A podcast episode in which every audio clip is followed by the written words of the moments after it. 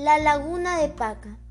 Dicen que hace mucho, mucho tiempo existía un pueblo donde todo era odio, rencor y maldad. La gente vivía solo peleando, no había paz ni armonía. Eran tiempos de miseria, de mucha necesidad, y parece que todo eso influía en el ánimo de sus habitantes, volviéndolos belicosos y perversos. Huiracocha que así se llamaba el dios creador de los antiguos peruanos, queriendo probar él mismo hasta qué grado la gente había descendido en su comportamiento, decidió bajar a la tierra y confundirse con los humanos. Transformado en un anciano mendigo andrajoso y harapiento, se aproximó al pueblo, justo en los días en que había gran contento por haber llegado la época de las siembras y se tenía la esperanza de lograr una buena cosecha. Lo primero que encontró Huiracocha fue una familia humilde, muy laboriosa, que se hallaba trabajando en su pequeña chacra. Cuando lo vieron, lo saludaron con respeto y respondieron solícitos a su pregunta. ¿Qué están sembrando mis buenos amigos? Sembramos maíz y papas, Taita, Después lo invitaron a compartir con ellos sus alimentos. Agradecido, al marcharse el anciano les dijo, pues así ha de ser, e hizo con la mano un ademán de bendición. En tanto se alejaba, vio que cerca del pueblo, en una ladera, había un grupo numeroso de personas trabajando. Deseoso de saber su comportamiento, se acercó también a ellos. Aún no llegaba y escuchaba que lo criticaban viéndolo así de andrajoso. Buenos días amigos. ¿Qué es lo que están sembrando? ¿Se puede saber? preguntó. A lo que burlones y malcriados respondieron. Piedras y espinas, ¿no ves? ¿Ah, sí? respondió él. Pues entonces así ha de ser. Hizo un ademán de maldición y prosiguió su camino. Más adelante, encontró otros grupos y siempre recibía de ellos la misma respuesta, de estar sembrando piedras y espinas, además de burlas e insultos que lo humillaban. Tiempo después, la familia hospitalaria cosechó abundante maíz de enormes mazorcas y papas grandes y harinosas, que fueron la envidia de los que despreciaron al anciano forastero. Pero la cólera contra el dios sobrevino cuando la chacra de los burlones se llenaron de espinas y abundantes piedras. Indignados, lo buscaron por todas partes hasta que lo encontraron y a rastras lo condujeron hacia el pueblo. Cuando la familia humilde que lo había acogido se enteró, corrieron hacia la salida de la población a suplicar por él. Habían oído decir que lo matarían a pedradas. El anciano les dijo que nada temieran, que su muerte sería ficticia y que más bien huyeran lo antes posible, pues iba a mandar un castigo. Ordenó al padre que bajara inmediatamente al pueblo y tocara una vez en cada una de las tres campanas de oro que había en la iglesia y que luego se marchara con su familia muy lejos, sin mirar por nada hacia atrás, ocurriera lo que ocurriera. Cuando el humilde hombre tocó la primera campana, se nubló el cielo. A la segunda empezó a llover copiosamente y a la tercera se desataron vientos huracanados, rayos y truenos. Y cuando ya la familia escapaba por los cerros, uno de los hijos se atrevió a voltear la mirada un instante, pero un rayo lo fulminó en el acto. Lo que había visto el joven fue horrendo. La gente moría arrasada por el aluvión, las casas se derrumbaban y había quienes caían tocados por los rayos. Después de tres días de lluvias torrenciales, el pueblo quedó completamente cubierto de agua y se formó ahí una gran laguna que actualmente es conocida como la Laguna de Paca, en Jauja, cerca de Huancayo. Cuenta la leyenda que en las noches claras de luna se puede ver a través del agua los vestigios de la ciudad destruida y las campanas de oro brillando intensamente. Y cada vez que hay tormenta, es posible oír las campanadas que emergen de las profundidades. Muchas gracias.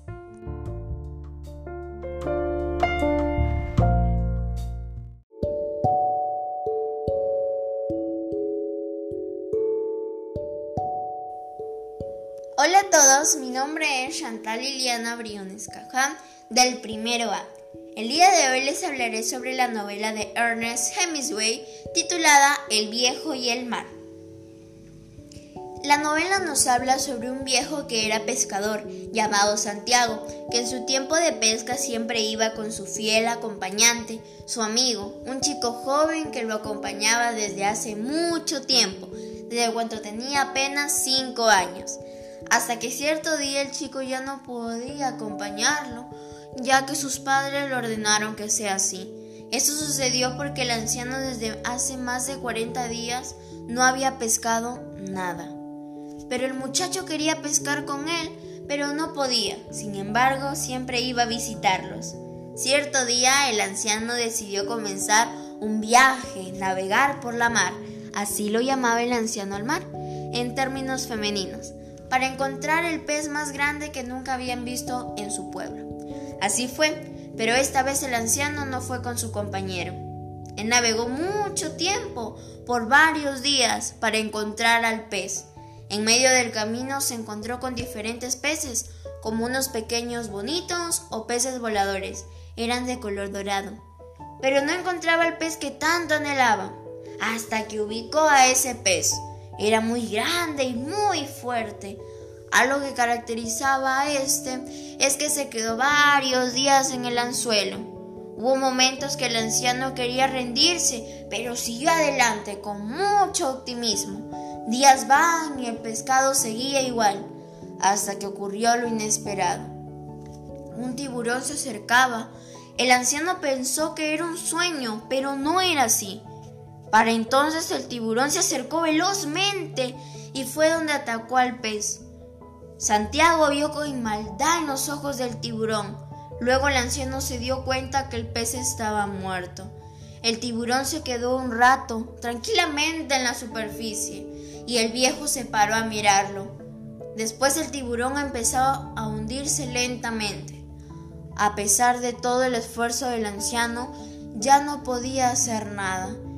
Santiago se sintió muy mal y se echaba la culpa de lo que había ocurrido. Después de haber reflexionado, el anciano regresó al pueblo solo con los restos del pez espada. Al llegar al puerto se encontró con algunos pescadores y con su gran amigo, el cual estaba muy preocupado. Finalmente Santiago regresa a su casa, toma un cafecito que le trajo su gran amigo y se durmió, soñando con los leones marinos. Fin. Muchas gracias.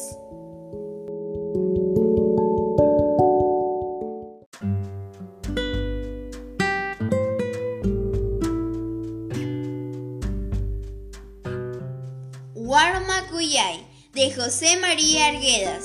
Noche de luna en la quebrada de Viseca. Pobre palomita, ¿por dónde has venido?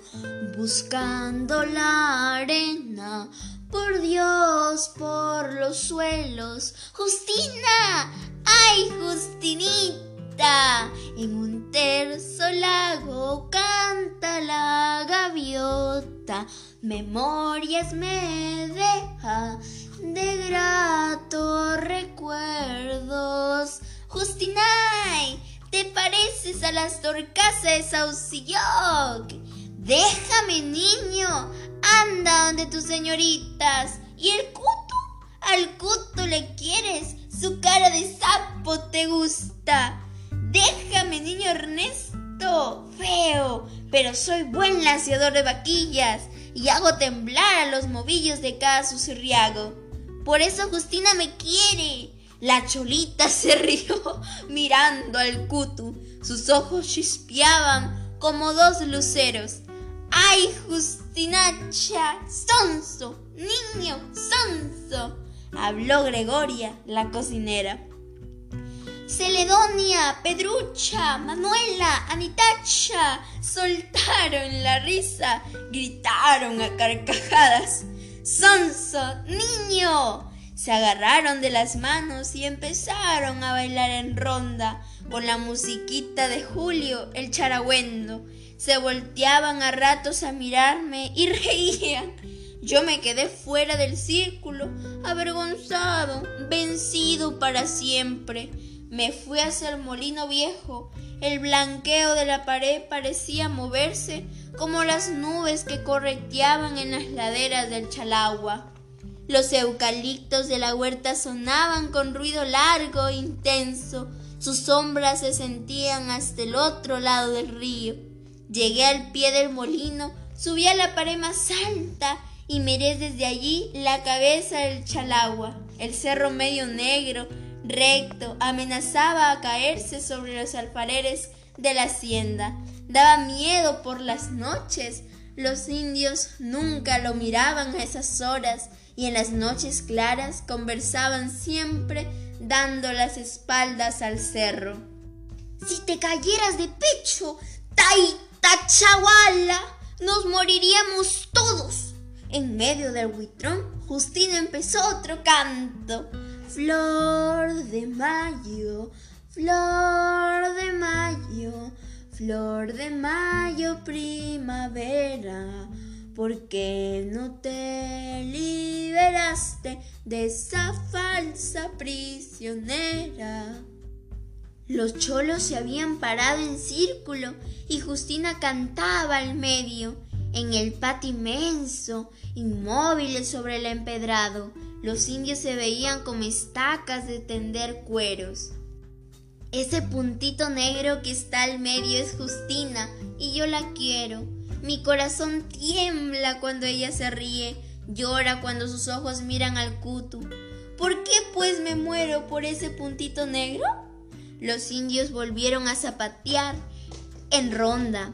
El charanguero daba vueltas alrededor del círculo dando ánimos, gritando como potro enamorado. Una pacapaca empezó a silbar desde un sauce que cabeceaba la orilla del río. La voz del pájaro maldecido daba miedo. El charangüero corrió hasta el cerco del patio, lanzó pedradas al sauce. Todos los cholos le siguieron. Al poco rato el pájaro voló y fue a posarse sobre los duranzales de la huerta. Los cholos iban a perseguirle, pero don Froilán apareció en la puerta del buitrón. ¡Largo! ¡A dormir! Los cholos se fueron en tropa hacia la tranca del corral. El cuto se quedó solo en el patio. ¡A ese le quiere! Los indios de don Froilán se perdieron en la puerta del caserío de la hacienda y don Froilán entró al patio tras ellos. Niño Ernesto, niño Ernesto, llamó el cutu. Me bajé al suelo de un salto y corrí hacia él. Vamos, niño. Subimos al callejón por el lavadero de metal que iba desmoronándose en un ángulo del buitrón. Sobre el lavandero había un tubo inmenso de fierro y varias ruedas enmohecidas, que fueron de las minas del padre de don Froilán. Cutu no habló nada hasta llegar a la casa de arriba. La hacienda era de don Froilán y de mi tío. Tenían dos casas. Cuto y yo estábamos solos en el caserío de arriba. Mi tío y el resto de la gente fueron al escarpe de papas y dormían en la chacra, a dos leguas de la hacienda. Subimos las gradas sin mirarnos siquiera. Entramos al corredor y tendimos allí nuestras camas para dormir, alumbrados con la luna. El cuto se echó callado, estaba triste y molesto. Yo me senté al lado del cholo. ¡Cutú! ¿Te ha despachado Justina? Don Froilán la ha abusado, niño Ernesto. ¡Mentira! ¡Cutu, mentira! Ayer nomás le ha forzado en la toma de agua cuando fue a bañarse con los niños. ¡Mentira! ¡Cutuyay! ¡Mentira! Me abracé al cuello del cholo, sentí miedo, mi corazón parecía rajarse, me golpeaba. Empecé a llorar. Como si hubiera estado solo, abandonado en esa gran quebrada oscura. Déjate, niño. Yo pues soy endio. No puedo con el patrón. Otra vez, cuando seas abogado, vas a fregar a don Froilán. Me levantó como a un becerro tierno y me echó sobre mi catre. Duérmete, niño. Ahora le voy a hablar a Justina para que te quiera. ¿Te vas a dormir otro día con ella? ¿Quieres, niño? ¿Acaso Justina tiene corazón para ti? Pero eres muy muchacho todavía. Tiene miedo porque eres niño. Me arrodillé sobre la cama, miré al chaguagua, que parecía terrible y fúnebre en el silencio de la noche. Cutú, cuando sea grande voy a matar a don Froilán. Eso sí, niño Ernesto, eso sí, Maitatsu. La voz gruesa del cholo sonó en el corredor como el maullido de león que entraba hasta el caserío en busca de chanchos. Cutú se paró, estaba alegre, como si hubiera tumbado al puma ladrón. Mañana llega el patrón, mejor esta noche vamos a Justina. El patrón seguro te hace dormir en su cuarto. Que se entre la luna para ir. Su alegría me dio rabia. ¿Y por qué no matas a don Froilán? Mátale con tu onda, Cutú, desde el frente del río, como si fuera un puma ladrón. Sus hijitos, niño, son nueve, pero cuando seas abogado ya estarán grandes.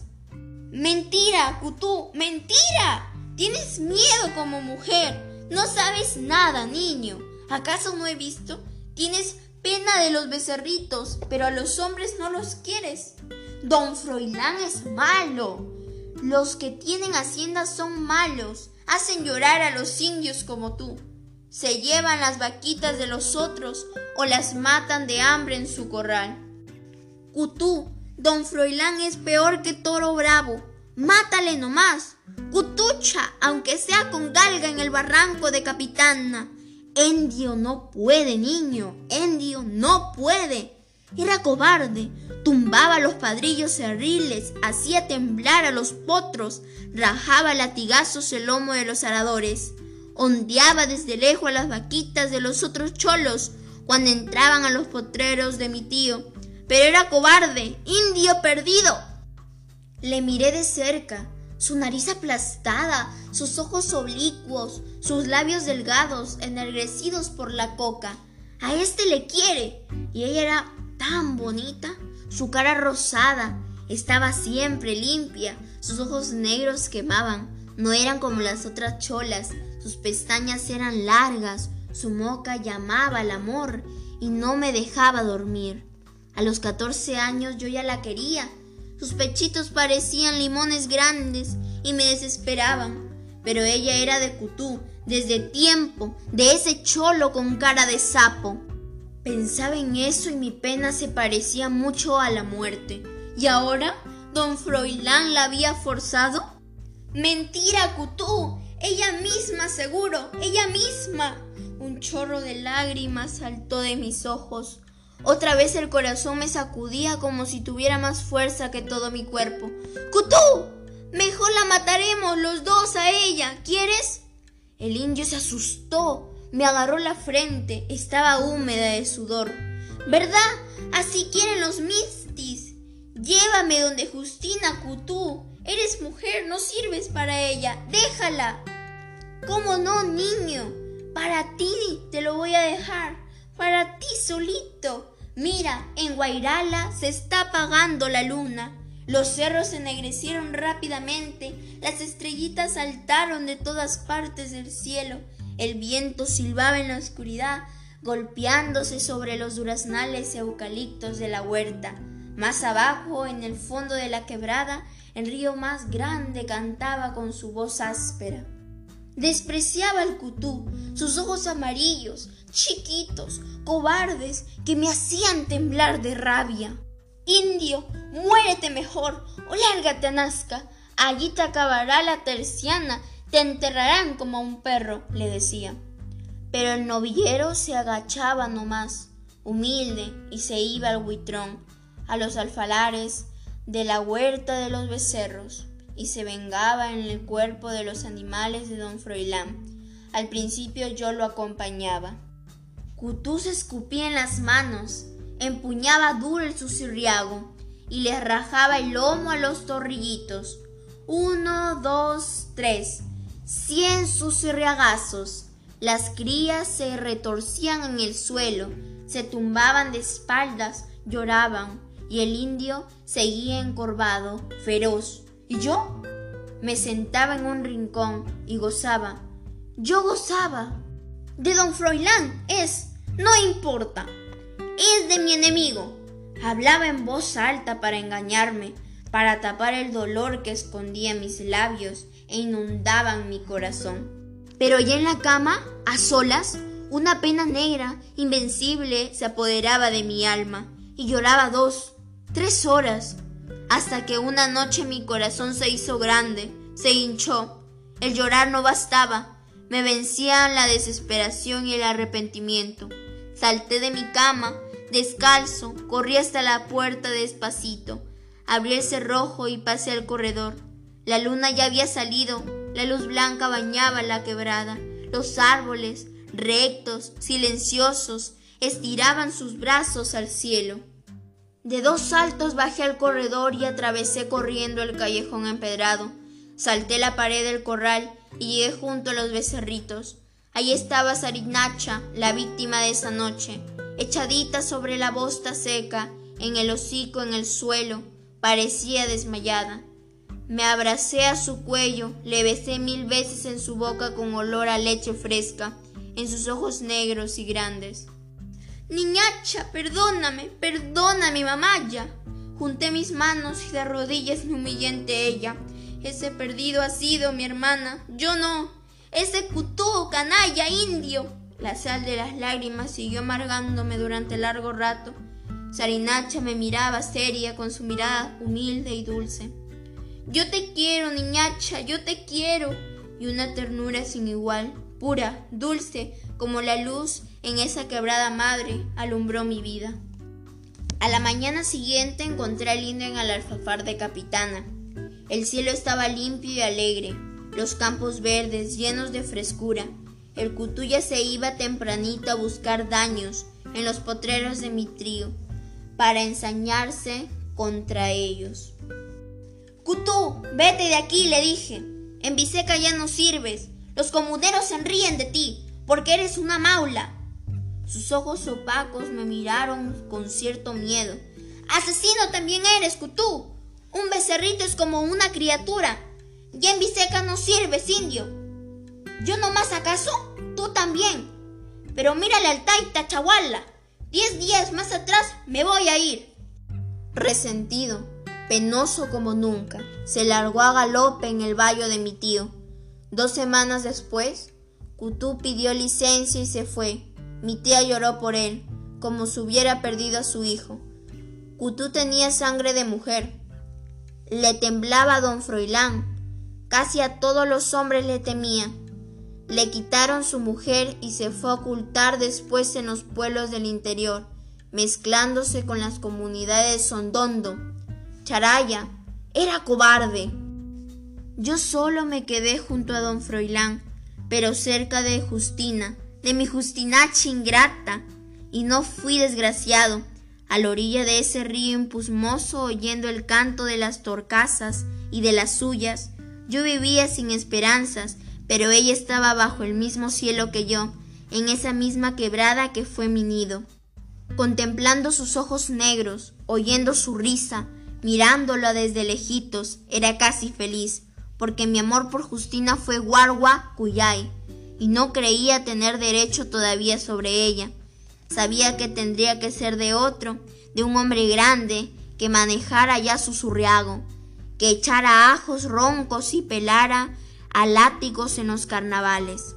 Y como amaba los animales, las fiestas indias, las cosechas, las siembras con música jarawi, vivía alegre en esa quebrada verde y llena de color amoroso del sol hasta que un día me arrancaron de querencia para traerme a ese bullicio, donde gentes que no quiero, que no comprendo. El cutú en un extremo y yo en el otro. Él quizá habrá olvidado, está en su elemento, en un pueblito tranquilo, aunque maula. Será el mejor novillero, el mejor amansador de potrancas, y le respetarán los comuneros. Mientras yo, aquí, vivo amargado y pálido, como un animal de los llanos fríos, llevado a la orilla del mar, sobre los arenales candentes y extraños. Fin.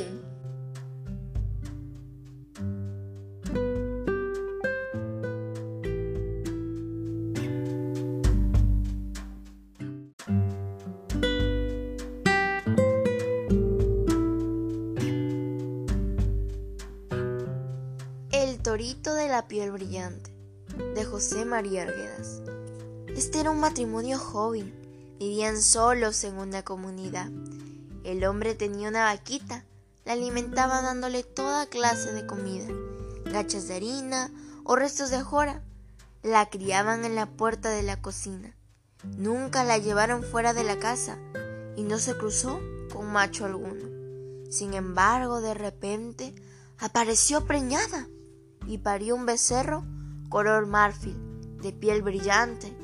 Apenas cayó al suelo, mugió enérgicamente. El becerro aprendió a seguir a su dueño como un perro.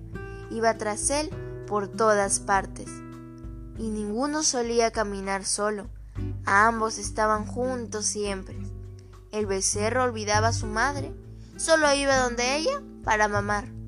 Apenas el hombre salía de la casa, el becerrito lo seguía. Cierto día, el hombre fue a la orilla de un lago a cortar leña. El becerro lo acompañó. El hombre se puso a recoger leña en una ladera próxima al lago. Hizo una carga, se echó al hombro y luego se dirigió a su casa. No se acordó de llamar al torito. Este se quedó en la orilla del lago comiendo totora que crecía en la playa. Cuando estaba arrancando la totora, salió un toro negro, viejo y alto, del fondo del agua. Estaba encantado. Era el demonio que tomaba esa figura. Entre ambos concertaron una pelea. El toro negro dijo al becerro, Ahora mismo tienes que luchar conmigo. Tenemos que saber cuál de los dos tiene más poder. Si tú me vences, te salvarás. Si te venzo yo, te arrastraré al fondo del lago. Hoy mismo no, contestó el torito. Espera que pide licencia a mi dueño, que me despida de él. Mañana lucharemos. Vendré al amanecer. Bien, dijo el toro viejo. Saldré al mediodía. Si no entro a esa hora, iré a buscarte en una litera de fuego y te arrestaré a ti y a tu dueño. Está bien. A la salida del sol apareceré por estos montes, contestó el torito. Así fue como se concretó la apuesta solemnemente. Cuando el hombre llegó a su casa, su mujer le preguntó ¿Dónde está nuestro becerrito? ¿Dónde estará? Solo entonces el dueño se dio cuenta que el torito no había vuelto con él. Salió de la casa a buscarlo por el camino del lago. Lo encontró en la montaña. Venía mugiendo de instante en instante. ¿Qué fue lo que hiciste? Tu dueña me ha reprendido por tu culpa. Debiste regresar inmediatamente, le dijo el hombre muy enojado. El torito contestó. Ay, ¿por qué me llevaste, dueño mío? No sé qué ha de suceder. ¿Qué es lo que ha ocurrido? ¿Qué puede sucederte? preguntó el hombre. Hasta hoy nomás hemos caminado juntos, dueño mío. Nuestro camino común se ha de acabar. ¿Por qué? ¿Por qué causa? volvió a preguntar el hombre. Me he encontrado con el poderoso, con mi gran Señor. Mañana tengo que ir a luchar con Él. Mis fuerzas no pueden alcanzar a sus fuerzas. Hoy Él tiene un gran aliento. Ya no volveré. Me ha de hundir en el lago, dijo el torito. Al oír esto, el hombre lloró. Y cuando llegaron a casa, lloraron ambos, el hombre y su mujer. ¡Ay, mi torito! ¡Ay, criatura! ¿Con qué vida, con qué alma nos vas a dejar? Y de tanto llorar se quedaron dormidos. Y así, muy al amanecer, cuando aún quedaban sombras, muchas sombras, cuando aún no había luz de la aurora, Se levantó el torito y se dirigió hacia la puerta de la casa de sus dueños y les habló así. Ya me voy, quedaos pues juntos. No, no, no te vayas, le contestaron llorando. Aunque venga tu señor, tu encanto, nosotros le destrozaremos los cuernos. No podáis, contestó el torito. Si hemos de poder, espera. Pero el torito salió hacia la montaña. Subirás a la cumbre y muy a ocultas me verás desde allí, dijo. El hombre corrió, le dio alcance y se colgó de su cuello. Lo abrazó fuertemente. No puedo, no puedo quedarme, le decía el torito. Iremos juntos. No, mi dueño, sería peor, me vencería. Quizás yo solo, de algún modo, pueda salvarme. ¿Y cómo ha de ser mi vida si tú te vas? decía y lloraba el dueño. En ese instante el sol salía, ascendía en el cielo. Juntos viviréis, juntos os ayudaréis, mi dueño.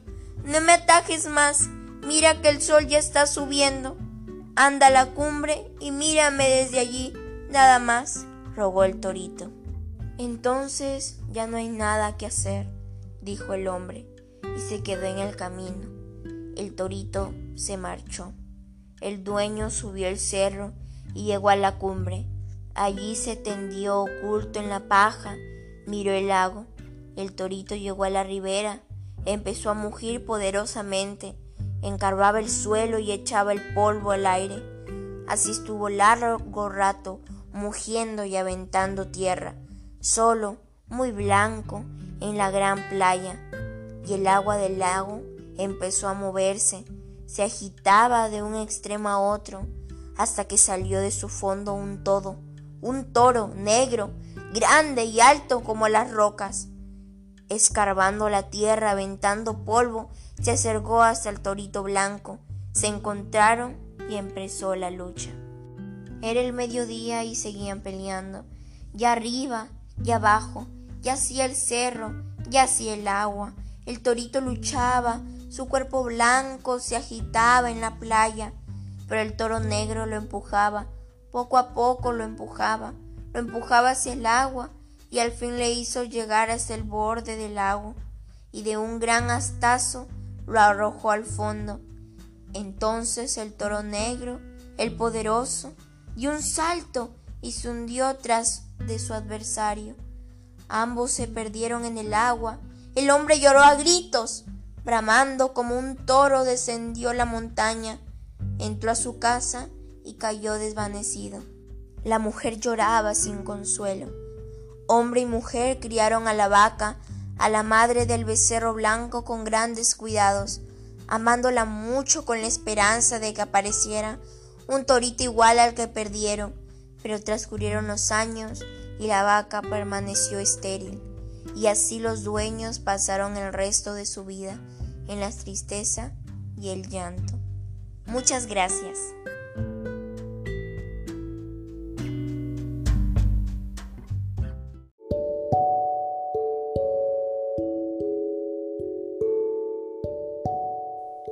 Agonía del Rasuñiti.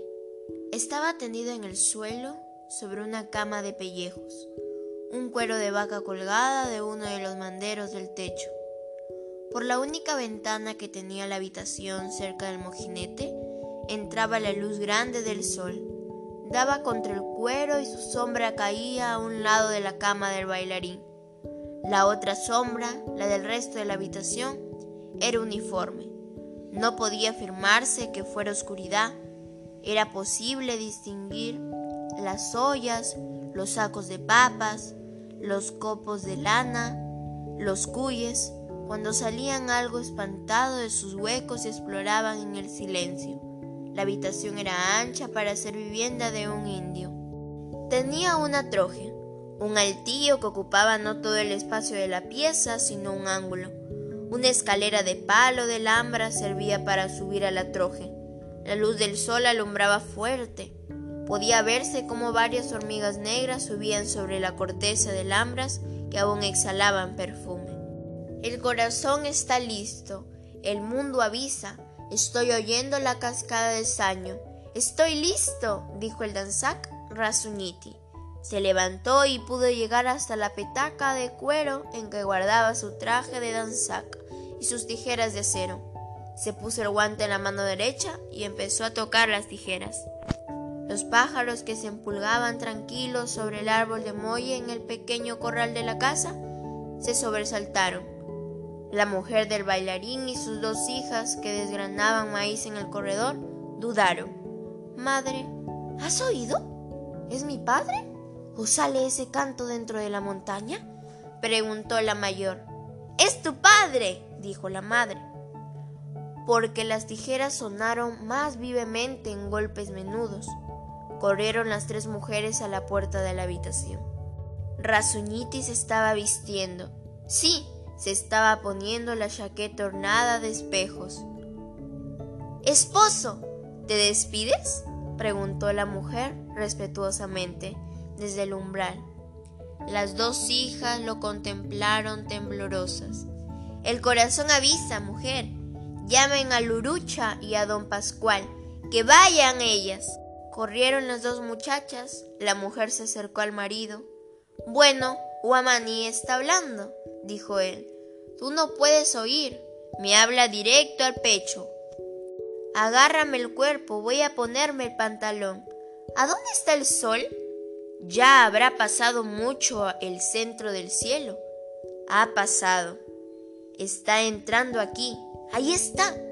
Sobre el fuego del sol en el piso de la habitación caminaban unas moscas negras. Tardará aún Chiririnca, que viene un poco antes de la muerte.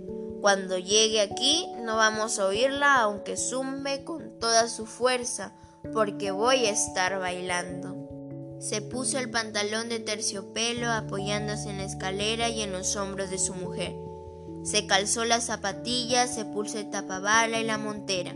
El tapabal estaba adornado con hilos de oro sobre las inmensas faldas de la montera. Entre cintas labraban brillaban espejos en forma de estrella. Hacia atrás, sobre la espalda del bailarín, caían desde el sombrero una rama de cintas de varios colores. La mujer se inclinó ante el danzac, le abrazó los pies, estaba ya vestido con todas sus insignias.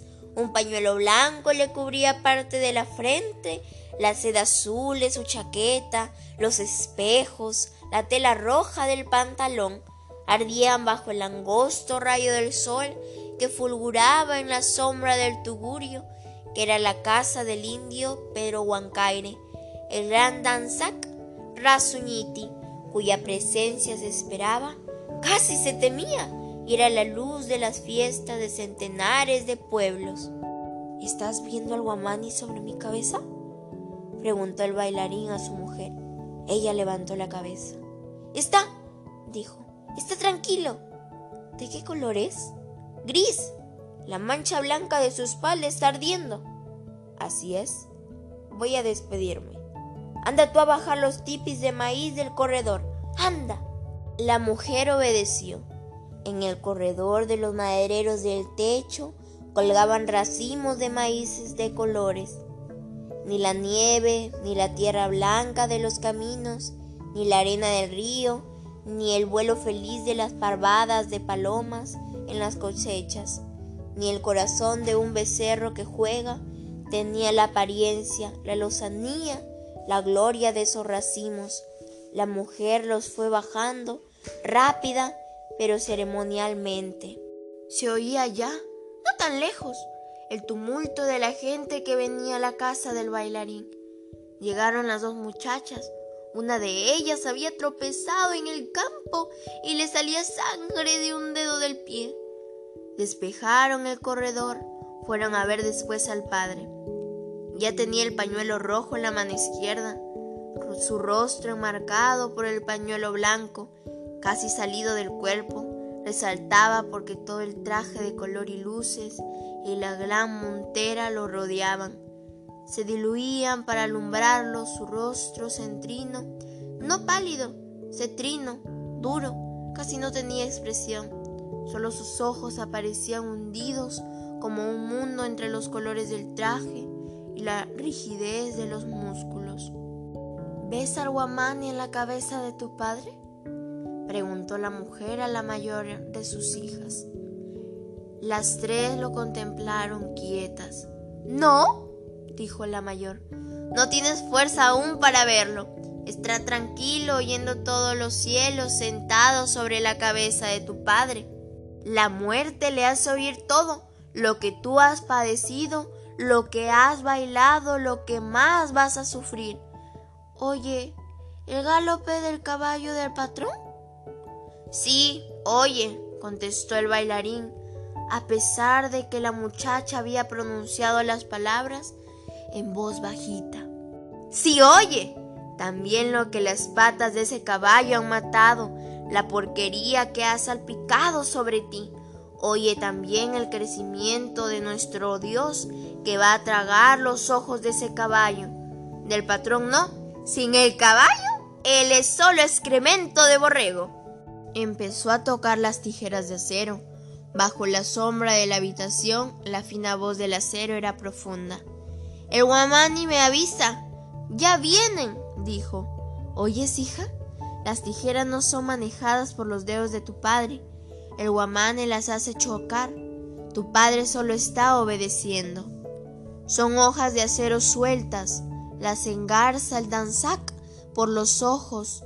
En sus dedos las hace chocar.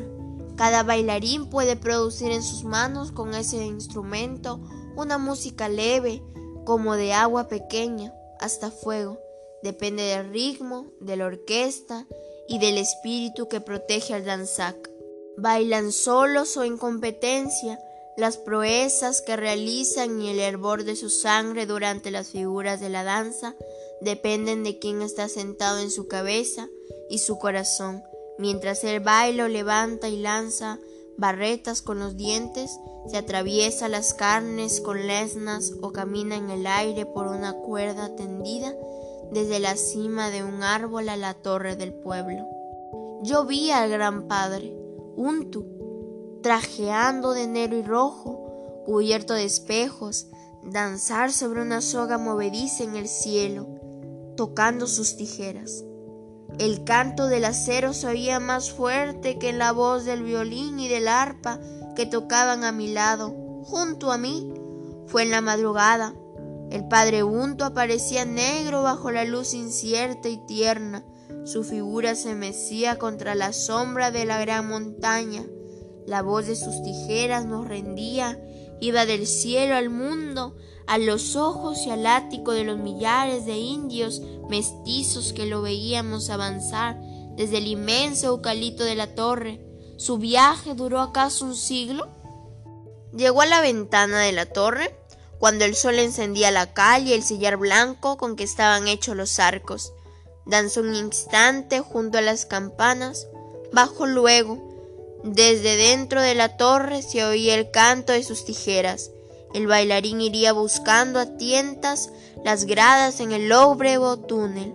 Ya no volverá a cantar el mundo en esa forma, todo constreñido, fulgurando en dos hojas de aceros las palomas y otros pájaros que dormían en el gran eucalipto, recuerdo que cantaron mientras el padre Unto se balanceaba en el aire, cantaron pequeñitos jubilosamente, pero junto a la voz del acero y a la figura del danzac, sus gorjeos eran como una filigrana apenas perceptible, como cuando el hombre reina y el bello universo solamente parece, la horna le da el jugo vivo a su señor. El genio de un danzac depende de quién vive en él. El espíritu de una montaña, Guamani, de un precipicio cuyo silencio es transparente, de una cueva de la que salen toros de oro y condenados en andas de fuego, o la cascada de un río que se precipita de todo lo alto de una cordillera, o quizás solo un pájaro o un insecto volador que conoce el sentido de abismos, árboles, hormigas y el secreto de lo nocturno, algo de esos pájaros malditos o extraños, el jacacayo, el chusec o el San Jorge, negro insecto de alas rojas que devora tarántulas. Rasuñiti era hijo de un guamani grande de una montaña con nieve eterna. Él a esa hora le había enviado ya su espíritu, un cóndor gris cuya espalda blanca estaba vibrando. Llegó Lurucha, el arpista del danzac, tocando. Le seguía don Pascual, el violinista. Pero Lurucha comandaba siempre el dúo. Con su uña de acero hacía estallar las cuerdas de alambre y las destripa o las hacía gemir sangre en los pasos tristes que tienen también las danzas. Tras de los músicos marchaba un joven, Atok Saiku, el discípulo de Rasuñiti. También se había vestido, pero no tocaba las tijeras, caminaba con la cabeza gacha. ¿Un danzac que llora? Sí, pero lloraba por adentro. Todos lo notaban. Rasuñiti vivía en un caserío de no más de veinte familias. Los pueblos grandes estaban a pocas leguas. Tras de los músicos venía un pequeño grupo de gente. ¿Ves Lurucha Guamani? Le preguntó el danzado desde la habitación. Sí lo veo. Es cierto, es tu hora. Atok Saiku, ¿lo ves? El muchacho se paró en el umbral y contempló la cabeza del danzac. ¿Aletea nomás? No lo veo bien, padre. ¿Aletea? Sí, maestro. Está bien, Atosai su joven. Ya siento el cuchillo en el corazón. Toca, le dijo al arpista. Lurucha tocó el haikui, entrada, y cambió enseguida al sisinina, fuego hormiga. Otro paso de la danza. Rasuñiti bailó tambaleándose un poco el pequeño público entró en la habitación. Los músicos y el discípulo se cuadraron contra el rayo del sol. Rasuñiti ocupó el suelo donde la franja del sol era más baja. Le quemaban las piernas. Bailó sin hervor, casi tranquilo. El haikui en el sisinina, sus pies se avivaron. El guamani está leteando grande, está leteando, dijo a Toksauku mirando la cabeza del bailarín. Danzaba ya con brío, la sombra del cuarto empezó a henchirse como de un cargazón de viento. El danzar renacía, pero su cara, enmarcada por el pañuelo blanco, estaba más rígida, dura. Sin embargo, con la mano izquierda agitaba el pañuelo rojo, como si fuera un trozo de carne que luchara. Su montera se mecía con todos sus espejos. En nada se percibía mejor el ritmo de la danza lurucha. Había pegado el rostro al arco del arpa. ¿De dónde bajaba o brotaba esa música? ¿No era solo de las cuerdas y de la madera? ¡Ya! ¡Estoy llegando! ¡Estoy por llegar! dijo con voz fuerte el bailarín, pero la última sílaba Salió como traposa, como de la boca de un loro. Se le paralizó una pierna. ¡Está el guamani! ¡Tranquilo! exclamó la mujer de Danzat porque sintió que su hija menor temblaba. El arpista cambió la danza al tono de Taik, la lucha. Rasuñiti hizo sonar más alto las tijeras. Las elevó en dirección del rayo de sol que se iba alzando quedó clavado en el sitio, pero en el rostro aún más rígido y los ojos más hundidos pudo dar una vuelta sobre su pierna viva. Entonces sus ojos dejaron de ser indiferentes, porque antes miraba como un abstracto sin precisar a nadie. Ahora se fijaron en su hija mayor, casi con júbilo. El dios está creciendo, matará al caballo, dijo. Le faltaba ya saliva, su lengua se movía como revolcándose en el polvo. ¡Lurucha! ¡Patrón! ¡Hijo! El guamani me dice que eres de maíz blanco. De mi pecho sale tu tonada, de mi cabeza. Y cayó al suelo, sentado. No dejó de tocar las tijeras. La otra pierna se le había paralizado. Con la mano izquierda sacudía el pañuelo rojo como un pendón de chichería en los meses de viento. Lurucha, que no parecía mirar al bailarín, empezó a yaguar Mayu, río de sangre. Paso final en todas las danzas de indios existe. El pequeño público permaneció quieto. No se oían ruidos en el corral ni en los campos más lejanos. Las gallinas y los cuyes sabían lo que pasaba, lo que significaba esa despedida. La hija mayor del bailarín salió al corredor despacito. Trajo en sus brazos uno de los grandes racimos de mazorcas de maíz de colores. Lo depositó en el suelo. Un cuy se atrevió también a salir de su hueco. Era macho, de pelo encrespado, con sus ojos rojísimos. Revisó un instante a los hombres y saltó a otro hueco. Silbó antes de entrar. Rasuñiti vio a la pequeña bestia. ¿Por qué tomó más impulso? Para seguir el ritmo lento, como el arrastrarse de un gran río turbio del jaguar Mayu, este que tocaban Lurucho y don Pascual. Lurucha quietó el endiablado ritmo de ese paso de la danza. Era el jaguar Mayu, pero lento, hondísimo, sí, con la figura de esos ríos inmensos, cargados con las primeras lluvias, ríos de las proximidades de la selva que marchaban también lentos bajo el sol pesado en que resaltan todos los polvos y lodos, los animales muertos y árboles que arrastran indeteniblemente. Y estos ríos van entre montañas bajas, oscuras de árboles, no como los ríos de la sierra que se lanzan a saltos entre la gran luz en un bosque los mancha y las rocas de los abismos le dan silencio. Rasuñiti seguía con la cabeza y las tijeras este ritmo denso, pero el brazo con que batía el pañuelo empezó a doblarse. Murió. Cayó sin control hasta tocar la tierra. Entonces Rasuñiti se echó de espaldas. El guamani aletea sobre su frente, dijo a Toxaiku.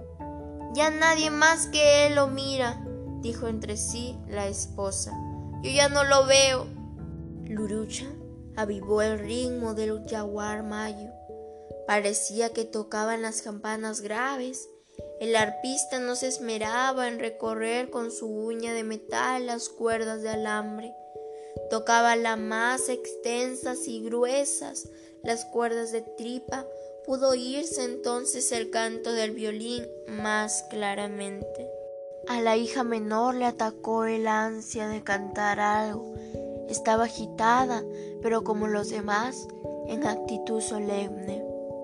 Quiso cantar porque vio que los dedos de su padre, que aún tocaban las tijeras, iban agotándose, que iban también helarse, y el rayo de sol se había retirado casi hasta el techo.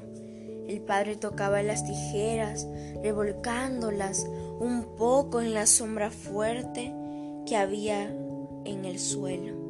A Toksaiku se separó un pequeñísimo espacio de los músicos. La esposa del bailarín se adelantó un medio paso de la fila que formaba con sus hijas. Los otros indios estaban mudos permanecieron más rígidos. ¿Qué iba a suceder luego? ¿No les había ordenado que salieran afuera? El guamani está ya sobre el corazón, exclamó Toxaiku mirando. Rasuñiti dejó caer las tijeras, pero siguió moviendo la cabeza y los ojos. El arpista cambió de ritmo, tocó el yapa vivón, el borde del rayo, todo en las cuerdas del hambre a ritmo de cascada. El violín no lo pudo seguir. Don Pascual adoptó la misma actitud rígida del pequeño público con el arco y violín colgándole las manos. Rasuñiti movió los ojos, la córnea, la parte blanca, parecía ser la más viva, la más lúcida. No causaba espanto.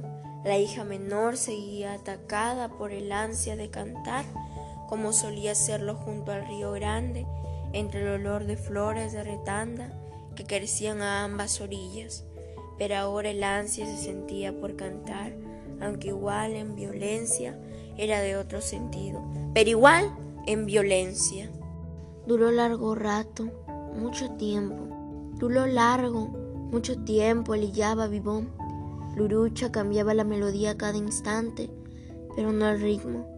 Y ahora sí miraba al maestro, la danzante llama que brotaba de las cuerdas de alambre de su arpa, seguía como sombra el movimiento, cada vez más extraviado de los ojos del danzac, pero lo seguía es que el uruche estaba hecho de maíz blanco, seguía el mensaje del guamani, el ojo del bailarín moribundo, el arpa y las manos del músico funcionaban juntos. Esa música hizo detenerse las hormigas negras que ahora marchaban de perfil al sol en la ventana.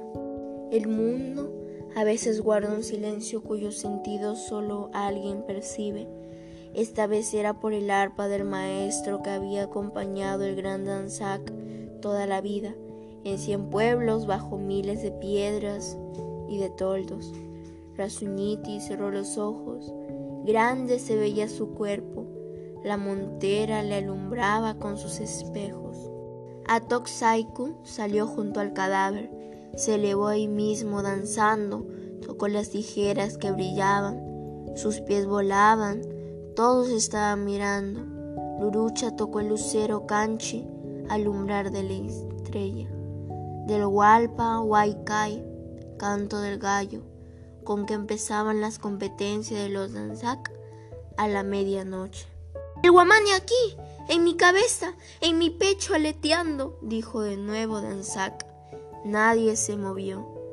Era él, el padre Rasuñiti, renació con tendones de bestia tierna y el fuego del guamani, su corriente de siglos aleteando. Luruche inventó los ritmos más intrincados, los más solemnes y vivos. Atok Saikum lo seguía, se elevaban sus piernas, sus brazos, su pañuelo, sus espejos, su montera, todo en su sitio, y nadie volaba como ese joven Danzak, Danzak nacido. Está bien, dijo Lurucha, está bien, Guamani contento, ahí está en tu cabeza, el blanco de su espalda como el sol del mediodía en el nevado brillante. No lo veo, no lo veo, dijo la esposa del bailarín. Enterraremos mañana al oscurecer al padre Rasuñiti. No muerto. ¡Ajajayas! Está bien, dijo Lurucha, está bien. Guamani contento, ahí está en tu cabeza, el blanco de su espalda como el sol del mediodía en el nevado brillando. No lo veo, dijo la esposa del bailarín. Enterraremos mañana al oscurecer al padre Rasuñiti. No muerto, ¡Ajayasma! exclamó la hija menor. No muerto, él mismo, bailando. Lurucha miró profundamente a la muchacha se le acercó casi tambaleándose como si hubiera tomado una gran cantidad de cañazo. Cóndor necesita paloma, paloma pues necesita cóndor. Danzac no muere, le dijo. Por Danzac el ojo de nadie llora. Guamani es Guamani. Muchas gracias.